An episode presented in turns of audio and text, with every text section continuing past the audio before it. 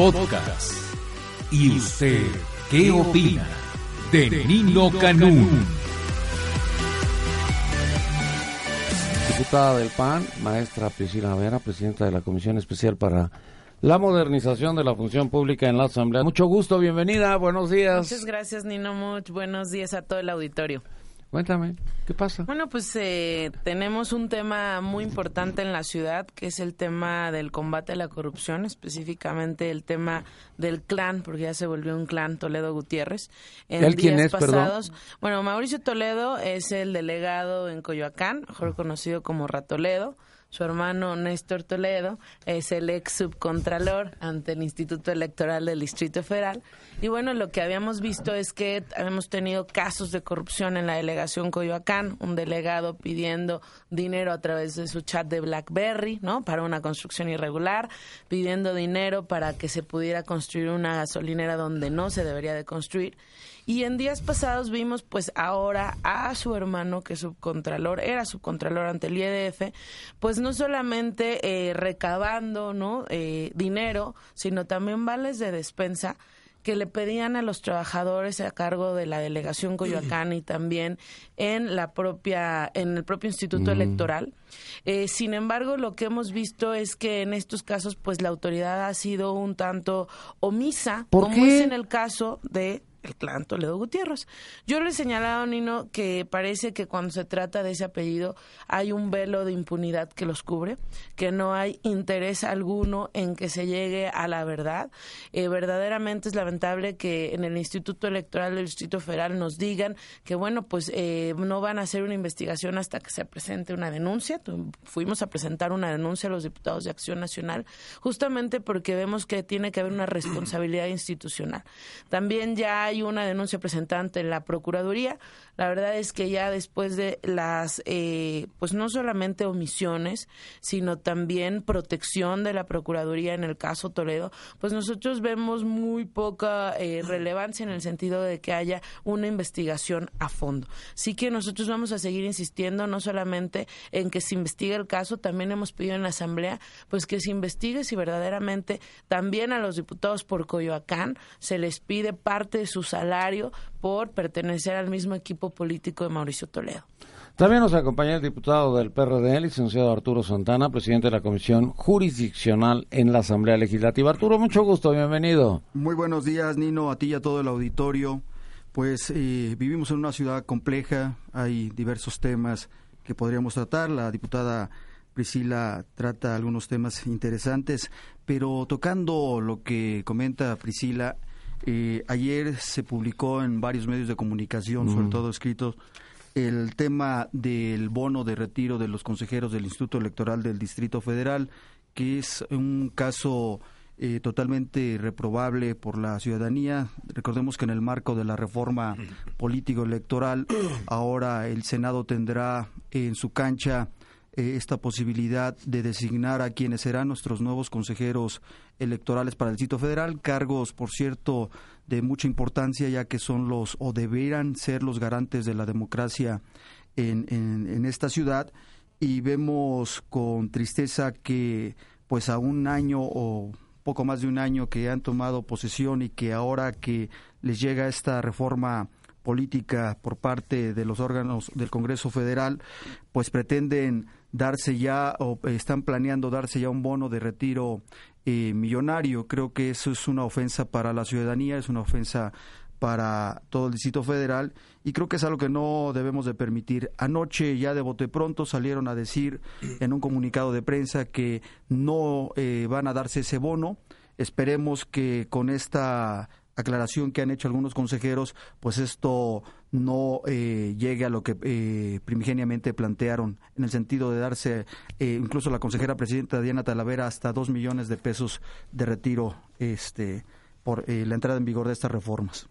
También nos acompaña el día de hoy el diputado del PRD, licenciado Eduardo Santillán, presidente de la Comisión de Vigilancia de la Contaduría Mayor de Hacienda en la Asamblea. Eduardo, mucho gusto, bienvenido, buenos días. Muchas gracias, muy buenos días, Nino. Pues eh, efectivamente, como bien lo señala eh, Arturo Santana, eh, es muy importante que quede claro que no deben de permitirse bonos de esta naturaleza en el instituto electoral.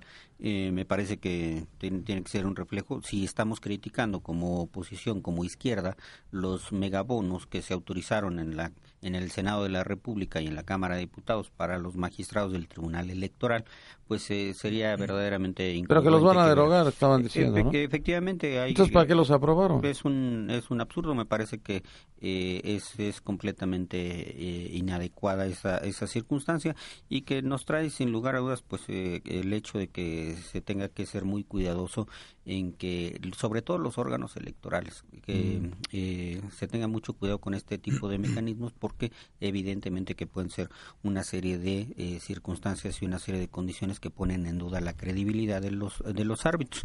Viene la reforma electoral ya eh, aprobada en las en las leyes eh, federales, en las leyes generales, que tendrá una repercusión muy importante en la Ciudad de México.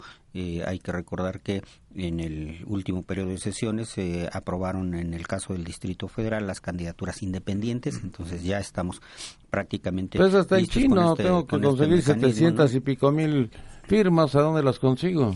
Sí, bueno, se establece el, el, 2%, que fíjate que en el caso de, eh, creo que la, la más amplia se tendría que ser el caso de Gustavo Madero, si mal no recuerdo, con cerca de 20 mil firmas, que realmente es, me parece una... ¿Por qué manejan todos 700 mil firmas? Para los eh, ciudadanos. Para jefe de gobierno, ¿no? Para jefe de ah. gobierno. Sí, no, realmente. Si voy a, entonces, a ver, si voy a una delegación pequeña, ¿es de acuerdo con lo que tenga el, padrón? Del, total del padrón. Del, del, padrón, incluso ni siquiera del padrón, del listado nominal, que es menor, que, es, que es, es, menor. Entonces, eh, realmente me parece que eh, será un mecanismo importante, si es posible. Entonces, eh, pues eh, prácticamente puedo decir que bienvenidas las candidaturas independientes y ahora, pues. Decían que al PRI no le interesaba eso. Pues mira, a mí me parece ¿Y al final pasó? que, que, pasa en el, en el caso federal creo que se tiene que ser muy cuidadoso para que realmente se trate de ciudadanos. En el caso de la Ciudad de México hay, hay que resaltar alguna de, uno de los candados para los partidos es que quien sea candidato eh, independiente debe de tener un requisito dos años de no tener militancia en partido político alguno. Entonces, esto implica que no sea el área de repechaje de los procesos. no me diste candidatura, me largo me, como candidato ciudadano. Exactamente mejor me voy a otro partido. Tampoco, ¿verdad? Eh, deberíamos de poner candazos, ¿no? Pero no. ¡Oh, pero, Sí, sí se puede todavía. Claro. Si te cambias de partido, sí, sí. pues hay muchos casos, ¿no? El licenciado Adrián Meléndez, asesor en la Cámara de Diputados del Partido de Acción Nacional. Adrián, mucho gusto, bienvenido. Hola Nino, buenos días a ti y a toda la auditoría, aquí a los compañeros de la mesa. Pues retomando un poco lo que decía la diputada Priscila Vera, es inaudito que podamos seguir viendo este tipo de casos de corrupción. Si nos vamos a las cifras eh, de, algunas asociaciones civiles y algunos eh, eh, catedráticos, vemos que el DF ocupa el segundo lugar con mayor corrupción. Desde el 2010 no ha bajado. ¿Quién nos gana? El Estado de México. Pues hay que apresurarnos para alcanzarlos. Pero en Toledo estamos haciendo un esfuerzo impresionante. Para rebasar al Estado de México. Y con datos duros, bueno, pues hay que, hay que revisar las estadísticas y lo que la ciudadanía piensa. Y creo que tenemos que hacer una crítica responsable a todo lo que está eh, eh, pasando aquí en el Distrito Federal. Vemos que el Distrito Federal, en vez de ir para arriba, va para abajo. ¿Por qué? En, pues en distintos indicadores, como es el tema de inseguridad, desempleo, en el tema económico, creo que vamos para abajo. Y yo creo que tenemos que ser muy responsables todos los, los que estamos en este en este ámbito, en esta profesión, ya que tenemos que rendirles cuentas a los ciudadanos, no a los partidos políticos, no, no politizar este asunto. Y creo que si somos responsables y dejamos a un lado las grillas partidistas, podemos generar acuerdos y podemos generar un consenso para poder eh, desarrollar una mejor ciudad. Creo que la ciudadanía nos lo está demandando. Creo que la ciudadanía exige desde hace mucho tiempo políticos responsables. Y bueno, ahí tenemos el caso de un delegado que no está siendo responsable. ¿Quién? Pues Mauricio Toledo. Ah. Lo vemos, lo vemos. Toledo, bueno, es que me hago bolas. Entonces sí tenemos que ser. Esa piscina, qué bárbara, qué mirada tan dominante. Entonces, pues seguimos, seguimos aquí trabajando en el tema y, bueno, ya, ya ahondaremos en los temas. ¿Y no hay otros delegados? No. Sí, Sí, y también hay que ser autocríticos, ¿no? Con otros con otros delegados y las Hasta los de tu color, ¿no? Las, sí, sí, del color, del, del, del azul, del, del rojo y del amarillo. Pero del rojo no, existe, el del rojo es de ellos. ¿Y cómo? el del rojo es de ellos, no. O bueno, seguirá siendo, pero bueno, sí tenemos, como te digo, ser responsables. Creo que habla de Jorge Romero también, está diciendo. Jorge Romero. ¿Sí? Rojo, no, hay otro más que ese azul. Pues sí, ¿no? y Juanito Tabe, que es su Cómplice.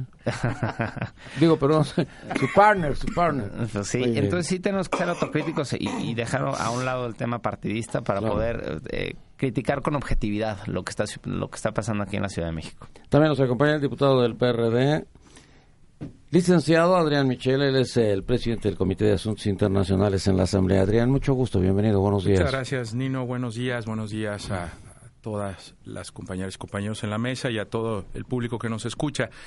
Sí, eh, destacar, eh, hablando de la Ciudad de México, que hace un par de días se conmemoró el Día de la Lucha contra la Homofobia. Me parece que es un tema importante porque en, la ciudad eh, hemos ganado en libertades. Me parece que es la ciudad que ha defendido los derechos de las minorías con mayor éxito en, en el país que muchas políticas públicas enfocadas a ese, a ese tema se han ido desarrollando en diferentes lugares de, de, México y de que a pesar de que hemos ganado mucho, todavía nos falta eh, tener una cultura mucho más Hay mucha discriminación. Hay muchísima discriminación.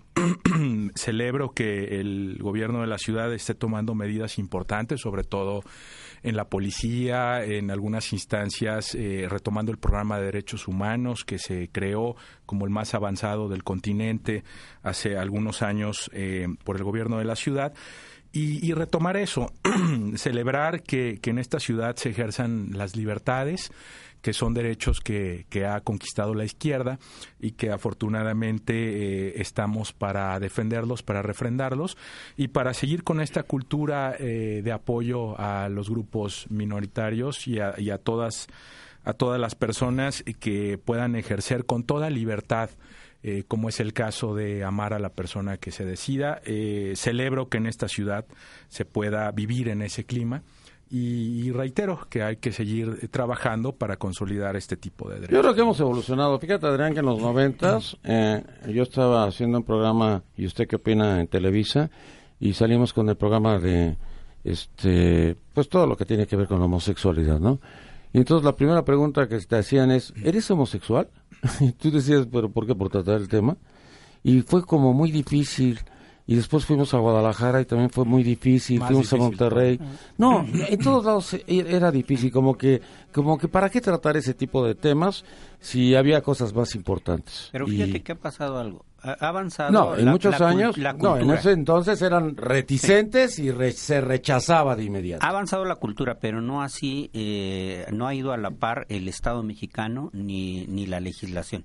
A mí me parece una gran contradicción por parte de, Enrique Peña, que por un lado diga que eh, se festeja por primera ocasión el Ley Internacional contra la Homofobia y siga existiendo esa misma reticencia para el tema de matrimonios igualitarios en todo el país. Me parece verdaderamente contradictorio que, incluso el propio PAN que, salgan y digan que eh, hay banderas en contra de la homofobia y una política universal, una política que me parece eh, que es el primer y mínimo paso, eh, haya tanta reticencia en los congresos estatales y en el Congreso de la Unión y, en el gobierno federal para hacer el reconocimiento de un derecho que me parece a mí. Yo me acuerdo de un gobernador, a lo mejor todavía tenemos ese audio del gobernador de Jalisco que decía que le daba asquito eso. Claro. Sí.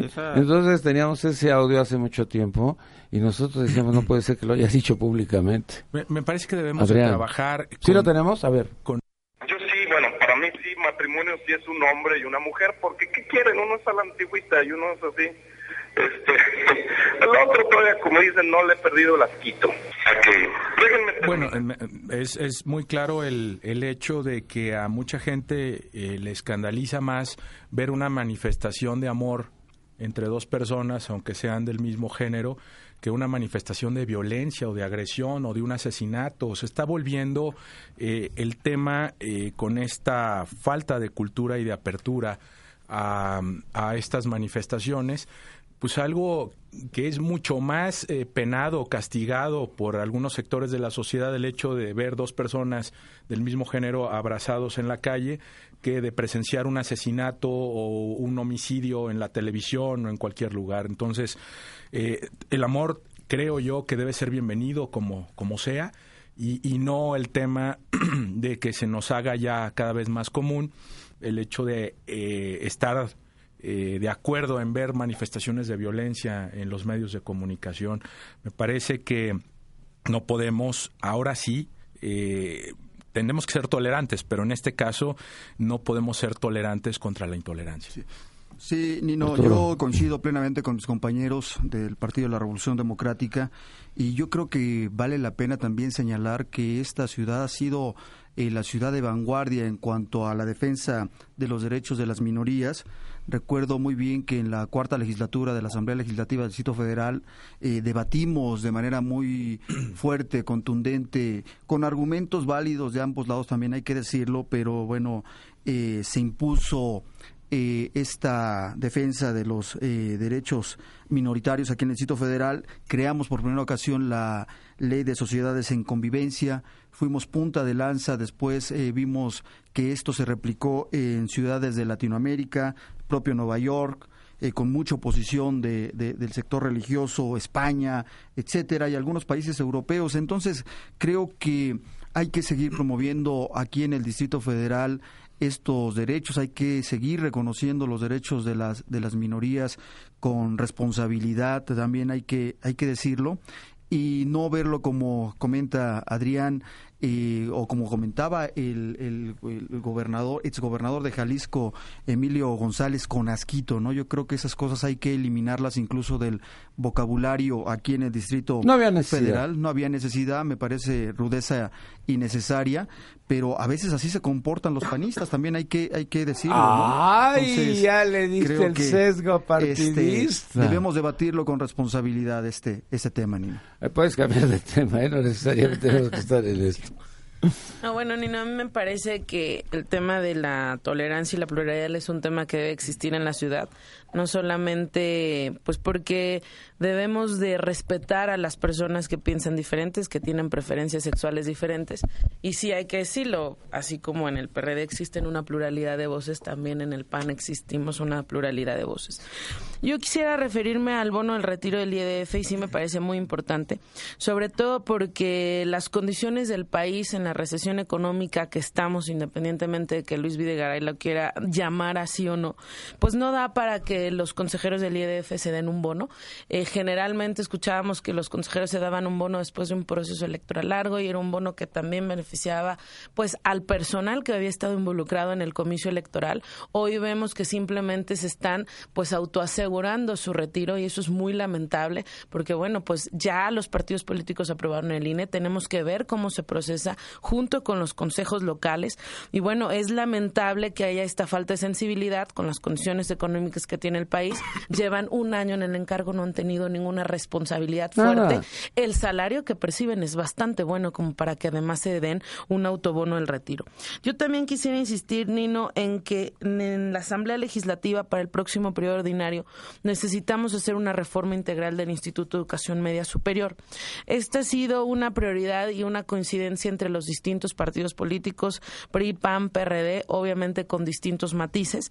Y yo quisiera señalar eh, que, bueno, en este país ya tenemos una obligación constitucional de garantizar la educación media superior, que todos los jóvenes tengan un espacio en educación media superior. En este país solo seis de cada diez niños que inician la primaria tienen la oportunidad de llegar a la media superior, principalmente porque no hay cobertura, porque no hay espacios en la media superior. Y bueno, nosotros celebramos que en este Distrito Federal tengamos un instituto de media superior donde haya planteles, donde haya escuelas, ¿no? Donde le permitan tener un espacio a los jóvenes. Pero el gran reto en la educación en este país, ya sea básica, media o superior, es el tema de la calidad. Y en ese aspecto lo que nosotros estamos planteando es que verdaderamente se revise el modelo de manera integral, empezando porque hay una infraestructura adecuada, eh, los planteles no cuentan ni con la infraestructura mínima para atender las necesidades de los jóvenes. Segundo, que verdaderamente se revise los mecanismos del propio sistema, los planes de estudio, porque hoy los propios jóvenes que ingresan al GEMS no lo ven como una opción real de estudio. Ingresan al GEMS porque fueron rechazados de su primera, de su segunda, de su tercera opción educativa, ingresan al GEMS y al año desertan. ¿Por qué? Porque ellos quieren entrar a otra opción que realmente sí les está garantizando que van a tener mayores oportunidades en el mercado laboral o en la superior. Entonces sí me parece que en este tema la izquierda tiene que dar un mensaje claro que la educación no solamente es equidad, hay que garantizar equidad y calidad. Ayer una de las personas del PRI que estaba invitado al programa me dijo, no voy porque me van a atacar. Y le pregunté, ¿y por qué te van a atacar? Por lo del basuritas, pues tú no eres el basuritas. Parece que lo del basuritas los trae fritos, ¿no? Parece que pues lo están viviendo, aunque ellos no tengan nada que ver con el basurita. Sí, es un tema lamentable el de Cuauhtémoc Gutiérrez Pero de la Torre. el que venga alguien del PRI no es para que se le esté criticando por el basuritas. Pues si tú no eres el basuritas, pues lo mandas al diablo el claro, tema. pero hay que reconocer que ahorita el priismo del sitio federal eh, se encuentra Le pegó temeroso, duro, le- le claro, pegó le duro. ¿Hay, pegó. hay prisma? Pues no sé si, a- si, a- si- si ahorita a estas alturas haya, pero es un asunto que evidentemente ha lastimado no solamente al prismo, sino a, a las mujeres, al sector feminista del Distrito Federal, y es evidente que eh, pues tengan cierto temor. Hay algo grave, que es la respuesta institucional del PRI. ¿Sí? A mí me parece que el, el hecho de que, bueno, por un lado se, se maneje el, el tema de la averiguación previa, en fin, pero que hay unanimidad al interior del PRI de que eh, era de todos conocidos las, las, eh, los modos operandi de Cuauhtémoc Gutiérrez de la Torre, pero la pasividad, es decir, no, No lo querían, hay- ¿eh? No lo querían. no. No nadie lo lo quería No lo querían. pero Los pristas no, lo hay un solo acto partidario que sea congruente con el discurso que se pretende manejar a veces desde el PRI. Eh, hay una gran indignación, en fin, pero no ha habido una, una sola acción, el, el mismo proceso de... de Anunciaron que el día de hoy probablemente se decrete la expulsión de Cuauhtémoc Gutiérrez de la Torre, pues habría que ver eh, qué es- cuáles son las medidas que eh, decreta ese instituto político, ¿no? Yo creo que tienen que sancionarlo, no sé, son cuestiones internas, pero evidentemente de que la falta es grave, es una falta grave que ofende a, a los capitalinos y sobre todo a los grupos feministas y a todas las mujeres del Distrito Bueno, Federal. ustedes no cantan mal las rancheras, ¿eh? ¿El PAN? No, ustedes. ustedes. Viendo, pero, Ustedes pero No. entre ¿Se ellos acuerdan de algún No, no, caso de un delegado que pedía eh, favores sexuales a cambio de una plaza a una persona técnico operativa? Sí, no cantan Sí, se acuerdan de eso, rancheras. No, pues es ahora es diputado, ¿no? ¿O qué? Ahora es de- era delegado en Tláhuac, ¿no? Ay, qué rápido los silenciaste, los tranquilizaste. No, mira, a mí me- me parece que lo que sí hay en el, en el fondo es la necesidad de revisar el tema de la- del abuso y del acoso sexual, porque lo que vemos es que se va diversificando. Lo mismo le pasó pues, ahora el caso de la Volpe, que me parece que también es eh, La podóloga, eh, la podóloga, pero lo grave es que también en el caso de eh, Jalisco, pues el mecanismo sea tan tan retrógrada que que hable de que tiene que darse en primera instancia un proceso de conciliación en materia de acoso sexual. Y entonces que si no hay conciliación entonces el Ministerio Público en todo caso podrá ejercitar acción penal. Pues eso me parece que es verdaderamente eh, absurdo verdaderamente grave. Eh, me parece que sí el, el- el caso de eh, acoso eh, sexual eh, ese es un tema sumamente grave que eh, nos ha llevado precisamente a la necesidad desde el punto de vista de la Asamblea de, modificar el, marco normativo en este en este sentido y que efectivamente pues se garantice sobre todo mecanismos ágiles de, de- de denuncia en, en el ámbito laboral. Pues sí, Nino, este, aquí como dicen los compañeros de la mesa, es totalmente reprobable el asunto de Cuauhtémoc Gutiérrez de la Torre.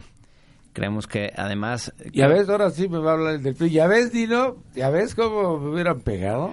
Y se tiene No, que reprobar, ni ¿no? voy a Y- mencionarlo. Y se tiene que No, llegar a las últimas instancias. No, porque no tiene ninguna relación con él. Es más, lo detestaba. Él me dijo, lo detestaba yo, pero ahorita pues tenemos los mismos colores, ¿no? No, y así es, Nino, y tenemos lo que tenemos que hacer, lo que, bueno... Pero no lo detestaba por esto, lo detestaba yo creo que por asuntos yo creo que, políticos. no, yo creo que tiene mucho, muchas, muchos lados oscuros este, este dirigente, pero sobre todo también creo que se tienen que llegar a las últimas consecuencias. Yo no creo que él sea el único culpable, creo que en el PRI del Distrito Federal hay toda una red que se tiene que descubrir y, ahorita decían los compañeros que si no cantan mal la ranchera se nos quedan viendo a los panistas. Eh, yo creo que si vemos el trabajo de Rosy Orozco eh, en contra de la trata de personas, creo que es un ejemplo que se ha hecho y, que hemos podido lograr. El PRD ha estado respaldando no, sí, no, no, Cámara de Diputados. Y, vuelvo a lo mismo, ¿eh? no, no es un tema partidista, no es una, una pugna partidista a ver quién hace mejor. El tema es poder tratar el derecho las, eh, de las mujeres y acabar con este con este mal que nos aqueja a toda la ciudadanía. Creo que aquí en el Distrito Federal es un gran ejemplo de que sí se pueden lograr las cosas. Y sobre todo ahorita eh, mi compañero Arturo decía que que en el Distrito Federal se están respetando el derecho a las minorías, cosa que tenemos que aplaudir. Yo les preguntaría a los asambleístas qué está pasando con el derecho a las de las mayorías y me refiero específicamente al tema de las marchas que durante los últimos dos años ha sido un problema que aqueja a la ciudadanía, que vemos casos de gente... Marchas y bloqueos. Por eso. Y no hay una solución por parte ni una postura por parte del gobierno del Distrito Federal creo que es un problema que nos aqueja a todos y digo, yo no soy asambleísta, pero aquí a los asambleístas les preguntaría qué debemos hacer ante ese problema. a, mí, lo que yo yo estoy a, favor de las marchas, obviamente, pero no en contra yo pero yo estoy en contra de los bloqueos. Los bloqueos, eso es lo que desgracia esta ciudad. Eso es lo que y si vemos y si vemos aquí las gráficas de densidad poblacional, vemos que ocupamos el Distrito Federal número uno. Y todavía de repente salimos un día a las 7 de la mañana y nos bloquean las principales avenidas si no tenemos un tema de movilidad y todo, y aún así nos obstaculizan el tema de movilidad, ¿qué podemos estar diciendo como derechos? ¿no? Porque también hay una libertad de tránsito y también libertad de expresión y, de, manifestación, ¿no? Pero, yo creo que hay un tema ahí de regular este tema de las marchas que creo que es importante tocarlo porque nos aqueja y nos, nos desquicia a todos los defeños todos los días. Muy bien. Tengo una llamada de Jesús Noyola, dice, cuando gobernaba el PRI, en el Distrito Federal robaba mucho, por eso perdieron la Ciudad de México, pero ahora el PRD roba mucho más, pues entonces valió papuras. Este, José Sánchez Gallardo, amor entre del mismo sexo es una degradación, es una perversión y se les permita la adopción de menores, ya que no se puede esperar nada bueno para estas criaturitas. Si bien lo que hacen sus padres, lo harán ellos, es Sodoma y Gomorra. Bueno, no, no, con todo respeto. Hay que respetar las opiniones de todos, ¿no? Yo respeto la, su opinión, pero me parece que es mucho más degradante y denigrante la violencia que se vive en las calles de, de nuestro país y que eso verdaderamente sí pone en peligro eh, a jóvenes, a, a niños, eh, los principales afectados por los miles de muertos en esta guerra contra el narcotráfico han sido los pobres niños, los mm. niños que se quedan sin padres, los jóvenes que son enganchados para trabajar en las redes del narco y que se involucran en estas eh, redes eh, delincuenciales y bueno, pues terminan asesinados o terminan en la cárcel, en fin, respeto su, su punto de opinión, pero no, no coincido con él. Con, el tema que estábamos eh, platicando hace un momento sobre el tema de la libre manifestación eh, o de las marchas, me parece que, que, se puede llegar a un punto donde podamos establecer la garantía del, del derecho a la protesta, del derecho a disentir, de, una protesta pacífica. Eh, pero en, en, algunos lugares, incluso hasta por tema de seguridad, no puede hacerse esto, no, no podría o no debería de hacerse. Y pongo un ejemplo y lo, y lo equiparo como el programa de reordenamiento del centro histórico. Cuando se reordenó el comercio ambulante en el centro histórico, miles de comerciantes reclamaban su derecho a vender en las calles ¿Qué eran sus banquetas, decían ellos? Que eran sus banquetas, pero pues, me parece que deben de establecerse, como se hizo en ese momento, zonas donde se puede permitir y zonas donde no se puede permitir el ejercicio del comercio popular en vía pública. ¿Por qué? Pues porque tenemos el centro histórico eh, con, con, mayor riqueza cultural e histórica de todo el continente. Y, no podemos entonces dejarlo eh, para que algunos comerciantes, y, lo entiendo que es por necesidad y es porque no encuentran otras fuentes de trabajo, eh, ejerzan el comercio en esa zona. Bueno, no estamos eh, en desacuerdo en que ejerzan el comercio, pero debería, como se hizo en ese momento, zonas donde sí se puede ejercer y zonas donde no se puede ejercer. Oye, cuando vino Obama, hasta, hasta los manifestantes se los quitaron del Zócalo, entonces todo el mundo decía que venga Obama cada mes para que se limpie el Zócalo. Fíjate que hay, hay algo importante en lo que se comenta en, en, marchas. En la reciente ley de movilidad, se aprobó un, un, apartado muy importante que es eh, eh, se establece como requisito el hecho de que se eh, anuncie con 48, horas de anticipación la marcha que se deberá de realizar. Que la daba a conocer los medios de comunicación. De tal suerte que se tendrá que eh, dar vista a la Secretaría de Seguridad Pública para que se puedan llevar a cabo eh, los operativos viales eh, y que se pueda eh, generar, garantizar el derecho de libre manifestación y tratar de tener la menor afectación posible. Antes los medios de comunicación mencionábamos, hoy va a haber una marcha de tal lado a tal lado sin decir de qué se trata en muchas ocasiones porque ni lo sabíamos. Si sabíamos, sí mencionábamos de qué se trataba. Y creo que también aquí hay algo muy importante que es, yo, yo invitaría a los compañeros del PAN a que puedan hacer una revisión de los protocolos de la Secretaría de Seguridad Pública en el manejo de de, concentraciones y de marchas. Es decir, ya hay una serie de protocolos. Desde mi punto de vista, no es necesario. El Día del Maestro. el Día del Maestro. El Día del Maestro fue un ejemplo. Exactamente. Como Estuvo ahí la Secretaría de Seguridad. Impecable, yo diría. Un operativo impecable, muy limpio, en donde efectivamente. Y había muchas marchas, ¿eh? Había varias marchas durante toda la mañana y durante la tarde. Pero también hay que recalcar, hay que recalcar ahí que no es no era un día laboral y sí no se desquició la ciudad. Yo no estoy en contra de que se manifieste. Eso también. ¿eh? Eso, o sea, el tema es los protocolos los aplaudimos, los protocolos, pero ¿por qué no podemos ser un país civilizado como en Estados Unidos? Sobre las banquetas, que, ¿y por qué, por qué impedir el libre como tránsito? En Estados Unidos. Bueno, en Estados Unidos sí lo hacen. Vete a la Casa Blanca y vas a ver las manifestaciones. Sí, pero, pero no obstruyen las vialidades. ah, eso. El tema, es, el, el tema de las vialidades eso no lo toca, es, no es como hay una contradicción. Mira, no, las vialidades no las tocan. Ya no cabemos en esta ciudad, es una realidad. Y además bloqueamos las, las avenidas principales, pues se vuelve peor. A ver, para, para evitar que haya marchas, para que haya concentraciones de, de, de protesta, tiene que haber mecanismos en donde se pueda escuchar al pueblo. no es posible que en este momento tengamos la discusión de qué vamos a hacer con la consulta popular que desde la izquierda estamos pidiendo en materia eh, de energéticos eh, que no hay mecanismos reales en donde se pueda hacer escuchar y en donde el PRI simplemente ha dicho pues esa no va a ser vinculatoria, no queremos que sea vinculatoria. Entonces creo que sí hay una contradicción importante. Déjame decirte que en el tema de bloqueos es muy claro, los bloqueos como tales se pueden constituir un delito. Entonces eh, el, el, el hecho de bloquear una vialidad puede constituir un delito de ataques a las vías generales de comunicación y que eh, también los protocolos de la propia Secretaría de Seguridad Pública impiden realmente los bloqueos. Si te das cuenta, en la ciudad eh, se ha tratado de evitar a, como dé lugar el bloqueo. Incluso ha habido casos muy relevantes. Ya quiero ver yo que alguien intente bloquear el periférico. Pues y ahí sí, de verdad, creo que ha sido muy importante. Para, para abonar lo que está diciendo Santillán. Es, sí, bloquearon, el, bloquearon el periférico, ¿sabes dónde? Cuando lo de Televisión Azteca que se bloqueó en esa parte. Los maestros y, eran, y eran muy pocos, ¿no? ¿No crees que eran muchos? Sí, se actuó. Se actuó. Se desalojan. Yo creo y se, se, hizo el desalojo. Nada más para, para abonar. Pero, a ver, yo, yo estoy de acuerdo con eso, los bloqueos, que se pueda hacer algo. Pero ahora ya en las delegaciones políticas o en las presidencias municipales del Estado de México, y estoy hablando del área eh, conurbada, del centro metropolitano, este, pues ya si no quiero que pase nadie por mi calle, le pongo un mecate y pongo tránsito local y se fregaron todos. Ah, la, y, entonces el delegado político me lo permite. es la otra y el presidente por eso, el delegado político me lo permite y el, y el presidente municipal también. Entonces pongo tránsito local la y se fregaron. de la vía pública es un problema sumamente grave que, sobre todo, curiosamente, bajo el pretexto de la seguridad. Para que, no entren los ladrones. Para que no entren los ladrones nos apropiamos de la calle. Y déjame decirte que efectivamente es un tema eh, muy grave, generalizado en la Ciudad de México y que además, curiosamente, en clase media alta. Es, es, increíble que... Conozco eh, colonias populares donde agarran la calle. pero, por un tema de inseguridad. Pero a ver, las zonas populares es muy raro el caso en donde la colonia eh, decida cerrarse.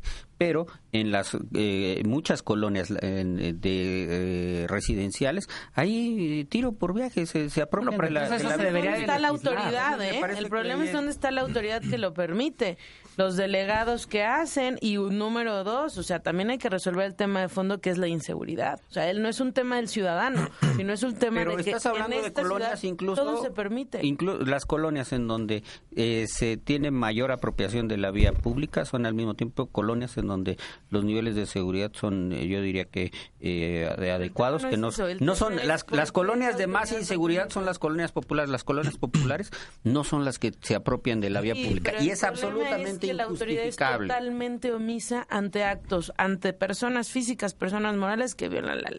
Eso es lo que es lamentable en esta ciudad. Sí, si me permiten regresar al tema de, marchas. Eh, hay, hay que ver también cuál es el origen, porque las marchas no se van a terminar si no vemos qué es lo que causa una marcha.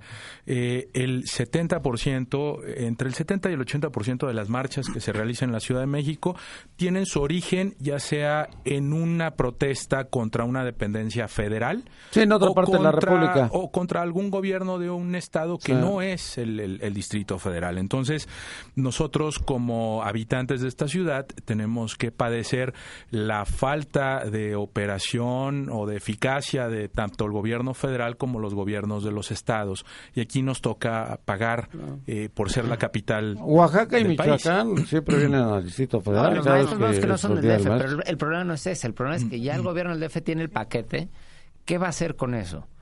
El tema ahorita que comentaban de inseguridad, bueno, mencionando algunos datos eh, del 2013, y, les digo, no sé a qué eh, corriente partidista ustedes pertenezcan, pero creo que con, con, el tema Mancera ha, incrementado.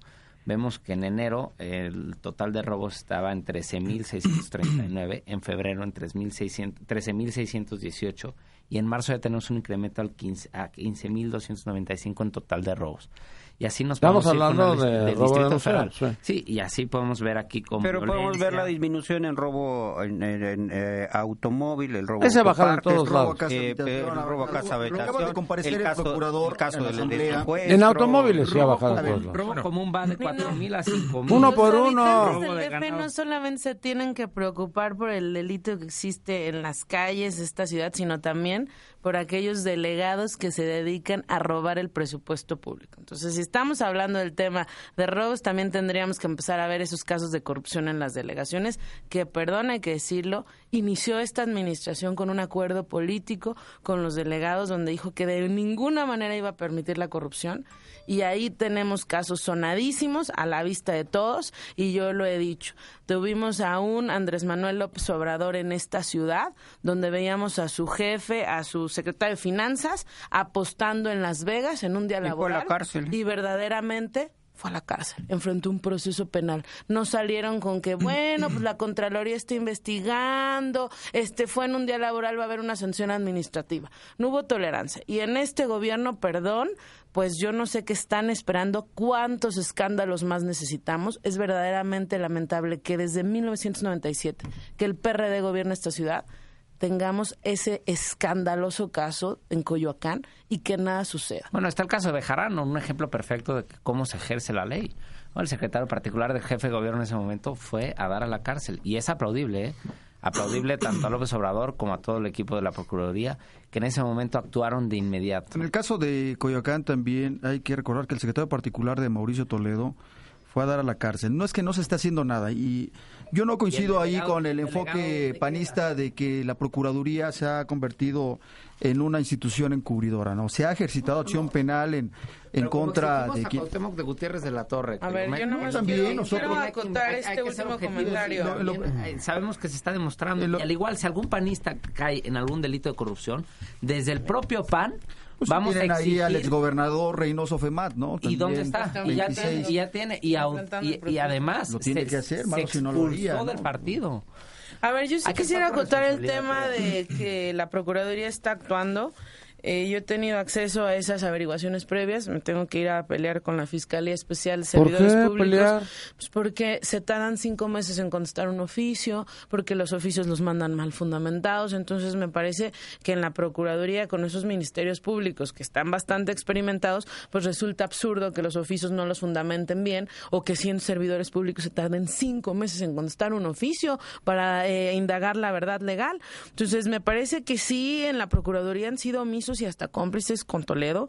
Número dos, y que también hay que decirlo de manera muy clara, eh, en el caso de la averiguación previa, donde dice el diputado Santana que el exsecretario particular enfrentó un proceso penal y se le sentenció, pues hay que decirle que había los mismos elementos para el caso Toledo. Y en la otra averiguación, con el caso Cefiro 120, hay mucho más elementos, pues para que integren bien una averiguación previa y no pasa nada. Entonces, que lo hayan sentenciado por un delito menor, que por cierto estuvo nada más un ratito en la cárcel, porque la sentencia es por un delito no grave, cuando la Procuraduría lo había consignado por delito grave. El Tribunal Superior de Justicia le tuvo que corregir la plana a, a la Procuraduría Capitalina y al final del día, bueno, pues lo que se logró es una sentencia totalmente menor. Entonces, a mí sí me parece que en la Procuraduría no están haciendo bien su trabajo. El procurador dice cuando va a la Asamblea es que mi, mi gestión ha sido eficaz. Pues yo insisto, eficaz en qué? En proteger a los aliados políticos. Aquí la justicia se administra de acuerdo a cuántos votos le aporta al partido del gobierno. Me parece muy lamentable y yo vuelvo a insistir, los gobiernos de izquierda en esta ciudad ya dieron cuenta que la corrupción no se protege. ¿Por qué en este caso no? Esa es la pregunta, ¿eh? Yo, yo quisiera regresar al tema de, de seguridad. Hay una cifra en, en, en, materia de delitos. Me parece que la mejor manera o el delito que mejor eh, puede ilustrarnos es el delito de robo de vehículos. ¿Por qué? Porque prácticamente no hay cifra negra en robo de vehículos. A todo mundo que se le roban, o toda la gente que, que es víctima de robo de, de auto, eh, robo de auto, perdón, quise, quise decir. A toda la gente que tiene, que sufre robo de auto, va y lo denuncia. Eh, sería sí. muy ilógico dejar de denunciar un Pero ha bajado robo, en todo el país y de, de todo auto. el mundo porque se requiere la llave. En el país no. O sea, te tienen que bajar del coche para robárselo. Si yo me robo ahorita tu coche, ¿cómo lo he hecho andar? pero, pero en el país no ha disminuido. El, el, el, la cifra es muy clara. En los últimos 12 años, y son cifras del Sistema Nacional de Seguridad Pública, en los últimos 12 años, en el país el robo de vehículos ha aumentado 51%. Es culpa del PAN, ¿no? Por 51%. los 12 años. Bueno, yo, yo estoy hablando de 12 años, no estoy... Este, pero duro le Échenle cuentas. Ay, no, indirectamente. Más, solamente indirectamente. digo, en los últimos 12 años aumentó 51%. ¿Qué sucedió en la Ciudad de México? Ajá. En ese mismo periodo de tiempo disminuyó 62% el robo de vehículos. ¿Y qué pasó en el Estado de México? Aumentó 100%. Entonces, sí está muy claro eh, algunas zonas donde presentan índices de inseguridad mucho más altos que, que las Y los delitos de alto impacto, la verdad es que la tendencia en la ciudad ha sido pues, eh, la disminución de delitos de alto O sea, no alto pasa impacto, nada, está decir, padre. Eh, no, no es que no, pase no, nada. No, pase nada. Sí, pues es esa impresión me da. Con el resto del país. Además, Hay una diferencia o muy sea, clara con el resto del país. Hay una clasificación entre las ciudades eh, más seguras y el Distrito Federal destaca por ser una de las ciudades más era. seguras yo creo que era. Eh, eh, de, del país. Entonces, yo creo que aquí el compañero Adrián Meléndez de Acción Nacional tiene que documentarse un poco más en relación a las estadísticas que está manejando. Creo que tiene que actualizar un poquito más esa esa información, si bien es cierto que hay eh, delitos que se eh, cometen y que se han, se han disparado, también lo es que no es comparativa con otras ciudades de la República Mexicana, pese a la cantidad de habitantes que circulan diariamente por eh, esta zona metropolitana del Valle de México. Entonces, me parece ahí un poco exageradas estas eh, cifras, sin embargo sí eh, creemos nosotros que hay que seguir eh, implementando medidas de seguridad que puedan disminuir y, da, y, darle respuesta a los capitalinos en cierto en cierto Adrián, era. Y, y bueno, a ver, tú dijiste hace un momento era, era la ciudad más segura con, ahora por qué no pues han caído los delitos aquí están digo aquí mi compañero Arturo dice que, que hay que documentarnos yo le diría que mejor se vaya a las cifras que está dando el, el Secretario Ejecutivo del Sistema Nacional de Seguridad Pública, que de ahí las estoy sacando en este momento. Y no hay que remontarnos. En el 2008 era muy... No, hay que ver de enero para acá porque creo que es lo que nos aqueja. Si estamos viviendo el pasado, uh -huh. y por ejemplo aquí tengo algunas cifras, como te decía, total de robos con violencia. En enero había 2.392. En febrero hay 2.620. En marzo sí hay una disminución a 2.125. En homicidios eh, estaba en 120 en enero, 94 en febrero, 130 en marzo. por arma de fuego aquí viene igual, 42, 26 y 47. Arma blanca, culposos 57, 51 y 55. Y así nos podemos ir viendo las cifras del, del sistema y del secretariado. un análisis mensual, si lo haces pues, trimestral o semestral o anual, vas a ver efectivamente pues, la, las, tendencia. Las, creo que, cuando menos anualmente. O semestralmente, pero volvemos a lo mismo. ¿Qué vamos a hacer con lo que nos aqueja de enero acá? Si comparamos esto con los homicidios a nivel nacional. Es que no, es que vuelvo a lo mismo. No nos estamos en México o en cualquier, es decir, no estamos diciendo que eh, no haya que atender. Yo te diría, en lo particular, a mí me genera una preocupación muy importante el tema de robo en transporte público. Ese me parece que. Y seguramente tú, como, como delegado, tú tuviste algunos problemas en el tema de seguridad. Hay, hay, hay que trabajar de manera muy importante, de manera muy intensa, pero creo que la lógica de la ciudad es cómo eh, mejorar las condiciones de seguridad y no cómo eh, eh, no, no caer en los problemas de gobernabilidad que por inseguridad se dan en muchas eh, partes del, del, país. Yo te diría, creo que la Ciudad de México tiene que reforzar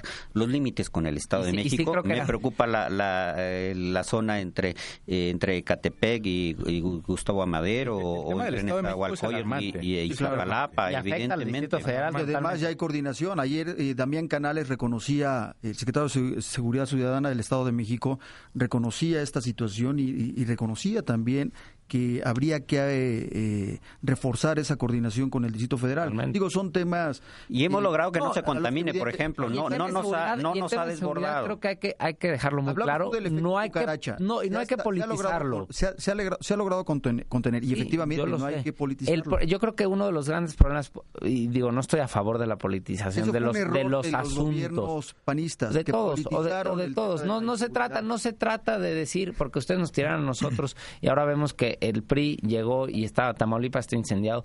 Y yo aquí a los compañeros los invitaría a no hacer comparativas con otros estados por mí Tamaulipas se puede estar incendiando, pero yo no quiero que mi ciudad llegue a esos niveles. No puedo decir, yo estoy mejor que él, pero estoy muy mal. No, no, no. Ningún estado de la República ni Tamaulipas debe de estar incendiando, pero no podemos no podemos no podemos generar comparativas, es decir, ¿qué es lo que está sucediendo Estamos mejor que ellos. No, mejor hay que preocuparnos por lo que nos aqueja nuestra entidad. Pues eso es lo que hacemos, lo que hace la ciudad. Haciendo, pero tampoco no solamente hacer apología de lo que está ocurriendo. Yo te diría que sabemos que hay comparativas. Yo te diría que el programa de escudos centro que ha, que ha impulsado el, gobierno del doctor Mancera ha sido muy importante porque implica un nivel de coordinación importante entre las ocho entidades eh, del centro del país. ¿Cinco que, ocho? Eh, que, que, implica una coordinación adecuada y que, por ejemplo, en este momento los límites con el Estado de México son zonas en donde la ciudad está reforzando de manera importante. ¿Para qué?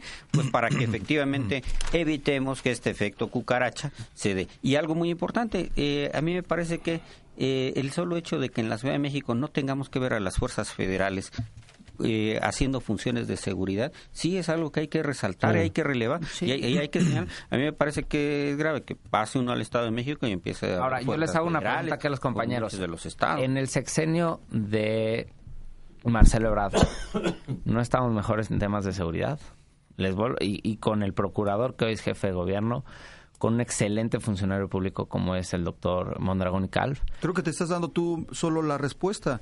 El, el que fue entonces el procurador de Justicia del Distrito Federal hoy es el jefe de gobierno. Es un gran experto en materia de combate contra la ¿Y inseguridad. ¿Por qué se están saliendo fue una, gran política de seguridad pública y creo que se ha mantenido. yo en lo particular, yo en lo particular no las cifras no han bajado, han incrementado del 2006 pero, al 2012 al, como la comparativa de 2011. Mira, no, es generalizado. Eh, tenemos disminución en delitos de alto impacto, que me parece fundamental, que se han incrementado algunas acciones. Hay que recordar que el, que el doctor ha incrementado también hay que señalar que el propio doctor Mancera, una de las principales acciones que ha, que, ha anunciado y que ha implementado es el tema de aumentar el número de cámaras de vigilancia en la ciudad. En este momento no hay ciudad en América Latina que tenga el número de cámaras que tiene la Ciudad de México y eso es algo fundamental. Ahorita debemos andar en 14 mil. mil, casi 14 mil. cámaras y se han anunciado y se ha anunciado que tendremos eh, 21 mil cámaras. Es decir, llegaremos a 21 mil cámaras y muchas de ellas ahora la siguiente etapa en materia de seguridad implica que eh, vayamos con cámaras en unidades habitacionales, que es una de las zonas de alto riesgo. Y, vialidades secundarias. El tema de narcomenudeo, me gustaría preguntarles si creen que ha incrementado. Hace aproximadamente un año, un poquito más, eh, nos enteramos de que levantaron unos jóvenes en, en la colonia Juárez y afortunadamente se esclareció el, tema. Pues se esclareció, pero no al 100%. Y no se ha vuelto a presentar un fenómeno de esa, de esa naturaleza. creo que... Me parece que no podemos generalizar con, con, algunos acontecimientos que se han suscitado y, que vemos y que vemos a diario en cualquier ciudad del país. no quiere decir que no nos preocupemos por nuestra ciudad. Me parece que lo que han hecho los gobiernos de izquierda es tener muy claro una estrategia en materia de seguridad y eh, pública y también en materia de desarrollo social que van de la mano como una política preventiva de tener mejores condiciones en materia de desarrollo social para evitar que eh, los jóvenes eh, enfilen las las o se vayan a las filas de, la delincuencia. Eh, y lo que sí es preocupante es el tema del Estado de México. Eh, yo no dudaría que en muy poco tiempo tengamos un comisionado como se tiene en Michoacán muy pronto en el tema del Estado de México porque la, la, seguridad está, eh, la inseguridad está totalmente desbordada en el Estado de México. Y yo resaltaría algo también en el caso de la Ciudad de México, y creo que esto sí es muy visible, la importante recuperación de espacios públicos que se están dando. Realmente, y creo que aquí sí ha sido una política muy importante del jefe de gobierno, que eh, demos una vuelta por la Ciudad de México y veamos cuántos parques nuevos tenemos, cuántas recuperaciones de espacios públicos, de camellones, eh, de espacios deportivos, y me parece que eh, pocas veces en la ciudad se, ha, hecho una recuperación tan importante la razón, todo un engranaje en materia de programas sociales que previenen el delito, por ejemplo, el programa de becas eh, Prepa Sí, que evita que los jóvenes de esta ciudad deserten de las universidades, de sus centros escolares, etcétera, y que por ende eh, pasen a engrosar las filas de la delincuencia aquí en la ciudad. Yo creo que eh, es un asunto, como bien dices, ah, Adrián. ¿A cuál? Adrián Meléndez de, Acción Nacional, pues, que no tiene por qué partidizarse. creo, que la seguridad es para todos, creo que eh, los datos que estás manejando eh, no coinciden con la realidad que estamos nosotros viviendo. Creo que la evaluación debe ser más objetiva más objetiva y creo que debe de haber más trabajo. De, hecho, tú eres asesor en la Cámara, debe de haber más trabajo en las cámaras para apoyar precisamente eh, por, ejemplo, el otorgamiento de recursos públicos que se requieren aquí para la ciudad. y si vemos totalmente desde la Cámara de Diputados, también se está trabajando en la Comisión de Seguridad Pública en generar una ley general de seguridad pública, donde podamos institucionalizar todos los cuerpos policíacos. Eh, yo creo que, y también eh, hay que, como les dije desde un principio, hay que ser objetivos y reconocer, creo que un gran acierto que tiene el Distrito Federal es de que tiene una, una policía centralizada. Somos un ejemplo de mando único. De mando, exactamente, y, hay que saber lo que lo hicieron bien y, y, vuelvo a lo mismo y le quiero aplaudir. Bueno, Adrián, siempre venían los candidatos a delegados a decir que ellos querían ser como los municipios del Estado de México, ¿eh? que ellos querían tener su propia policía. Hoy todo el mundo le huye. Si vemos las estadísticas a nivel nacional, vemos que las policías en vez de eh, ser un, punto a favor de los municipios, son una piedrita en el zapato. ¿Por qué? Porque están eh, infiltrados por la delincuencia organizada, porque no cuentan con recursos, porque si tienen 10 patrullas, las 10 están en el taller. Y, y, te lo digo con cifras y con conocimiento de causa. Desde la Cámara de Diputados, eh, específicamente desde la Comisión de Seguridad Pública, se está haciendo un trabajo y si hay que decirlo, el PRI no ha querido sacar una legislación en materia de seguridad. Pues mira, ojalá, y desde la Cámara de Diputados, eh, no es posible que la Ciudad de México sea ejemplo en muchos de los ámbitos en materia de seguridad pública y que no tengamos facultad en materia de seguridad pública, no podamos legislar en seguridad pública. Eso me parece eh, verdaderamente lamentable. Esa reforma política se quedó. Eh, no, no es posible que... Pues ya ni quien se acuerde. A la fila de atrás, ¿no? Al, Al, cajón de... Pero ¿cuándo va a aparecer para el próximo sexenio? Es la pregunta, es la pregunta que le hacemos a los compañeros del Congreso Federal, que cuándo va a ser la reforma sí, va muy adelantado. Sí, ya venía, parece el lobo, ahí viene el lobo, ahí viene el lobo, ahí viene la reforma. Semana a semana teníamos aquí los programas de qué se iba a hacer y para qué se iba a precisar esta reforma política y total que no salió nunca nada. si, pero si no sale en extraordinario, ya no salió, porque el proceso electoral comienza en agosto formalmente. Entonces, si se va al siguiente ordinario, pues adiós reforma política, ¿no? Adiós reforma política. Bueno, y adiós a todos ustedes porque tienen que irse a trabajar. Diputado del PRD, licenciado Arturo Santana, conclusión, comentario final. Sí, Nino, esperemos que los consejeros del Instituto Electoral del Distrito Federal reflexionen en cuanto a su pretensión de otorgarse estos bonos millonarios que, como bien creo que hay coincidencia en esta mesa, es una ofensa para los habitantes del Distrito Federal, porque además recordemos que acaban de ser eh, nombrados en eh, enero del año pasado, es decir, eh, llevan un poco más de un año y quieren retirarse eh, con un bono millonario. Y en el caso de seguridad pública, creo que sí hay una postura bien definida por parte del gobierno del Distrito Federal, creo que sí hay una estrategia para el combate contra la delincuencia. También es cierto que hay que reforzar las medidas de prevención del delito en ciertos delitos en particular, pero no en todos y creo que también debe de hacerse con el concurso y la participación de la federación, pero también de los estados que componen este denominado escudo centro. Creo que con eso podemos. A ver, pero son cinco estados, pero ¿cuáles son? Es eh, Morelos, estado, de estado, de México, Hidalgo, Hidalgo, eh, ¿Está Puebla? Querétaro y Puebla. Querétaro y Puebla. Así es. Toda la noche. Porque el otro día me decían que también estaba Tlaxcala son exactamente los que eh, rodean el Distrito Federal. Muy bien. Pues muchas gracias, muchas gracias y continuamos despidiendo diputada del PAN, maestra Priscila Vera, presidenta de la Comisión Especial para la Modernización de la Función Pública en la Asamblea. Tu conclusión, tu comentario final. Muchas gracias, Nino. Nosotros solo pedimos a este gobierno de izquierda que sea congruente, así como están pidiendo a nivel nacional una consulta en la reforma energética que sea vinculatoria. Es lo que estamos pidiendo los vecinos de Coyoacán, una consulta ciudadana para los residentes de las colonias eh, que habitamos el polígono donde se pretende poner los parquímetros, una consulta que así como se hizo en Roma Condesa, donde el delegado pidió que se escuchara la voz vecinal, en esta ocasión eh, queremos lo mismo en Coyoacán. No creemos que los eh, ciudadanos de Coyoacán seamos de segunda, como para que a Roma Condesa sí le hayan dado una consulta vinculatoria y a los vecinos de Coyoacán nos la quieran negar. Así que hacemos un exhorto al gobierno de la ciudad para que verdaderamente el licenciado Simón Newman pues no esté anunciando que la consulta va, pero que la opinión no cuenta. ¿Así dijo? Sí, él dijo que la consulta se va a hacer, pero que la decisión de los parquímetros ya está tomada. Entonces, bueno, pues es totalmente una simulación. La campaña en esta ciudad se hizo diciendo decisiones por colonia y no entendemos por qué en campaña sí es decisiones por colonia y cuando se trata de gobernar es la imposición.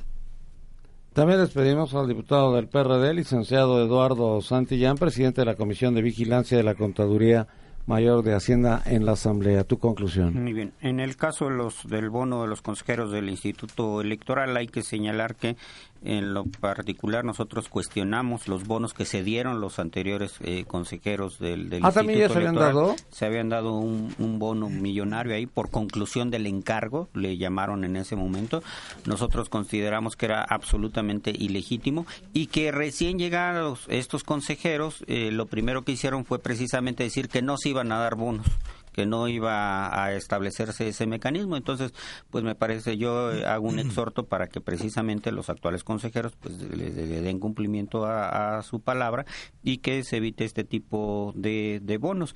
Eh, al mismo tiempo, quiero resaltar que la Ciudad de México eh, sin lugar a dudas eh, hay hay un clima me parece que permite el desarrollo de las actividades ordinarias de la Ciudad de México, que esto no implica que no dejemos de trabajar en muchos de los de los temas y que me parece que en este momento también estamos eh, en la etapa en la cual la prevención social del delito, mejorando las condiciones sociales de la población es la mejor manera en la que se puede eh, disminuir los índices delictivos. Creo que la Ciudad de México va en un rumbo eh, adecuado, eh, que al mismo tiempo que tiene que mejorarse, como ha venido sucediendo la infraestructura urbana de la ciudad, eh, con infraestructuras importantes. Hay que recordar que pues, viene el, el, tren México-Toluca, que será sin lugar a dudas algo muy importante. ¿Para cuándo será?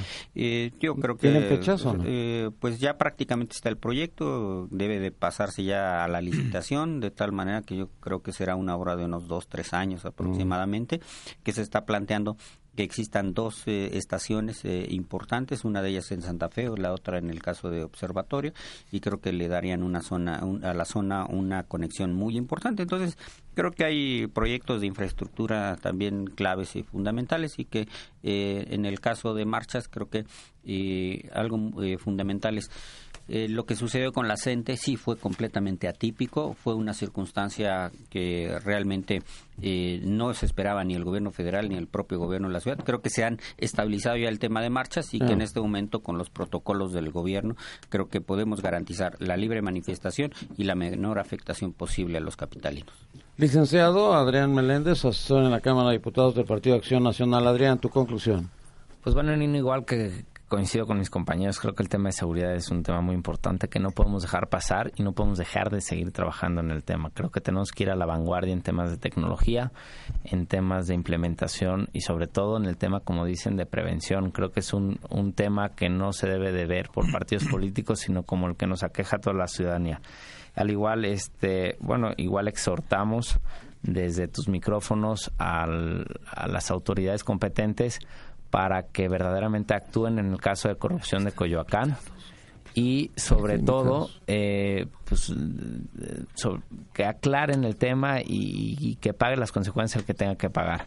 Asimismo, invito a los compañeros asambleístas a que si pueden hacer un tema de regulación de marcha, creo que tanto yo como tú, como todos los mexicanos y todos los defeños agradeceríamos porque no se trata un tema de protocolos, sino un tema de legislación y que creo que se tiene que aclarar ahí el tema y estipular bien cuáles son las condiciones y derechos de cada uno de los de los habitantes de esta ciudad. Muchas gracias a ti a todo tu auditorio, Nino. Gracias, muchas gracias, diputado del PRD, licenciado Adrián Michel, presidente del Comité de Asuntos Internacionales en la Asamblea legislativa. Tu conclusión, tu comentario final. Muchas gracias, Nino. Pues bien, me, parece que el tema de la ley de movilidad que recientemente aprobamos en la Asamblea Legislativa tiene un avance importante con, con el tema de marchas, garantizar tanto el derecho de libre circulación de los que pudiesen ser afectados, como garantizar también el derecho de aquellos que eh, acuden a la legítima protesta. Es un avance, eh, tenemos que trabajar un poco más quizá para poder garantizar a plenitud ambos derechos.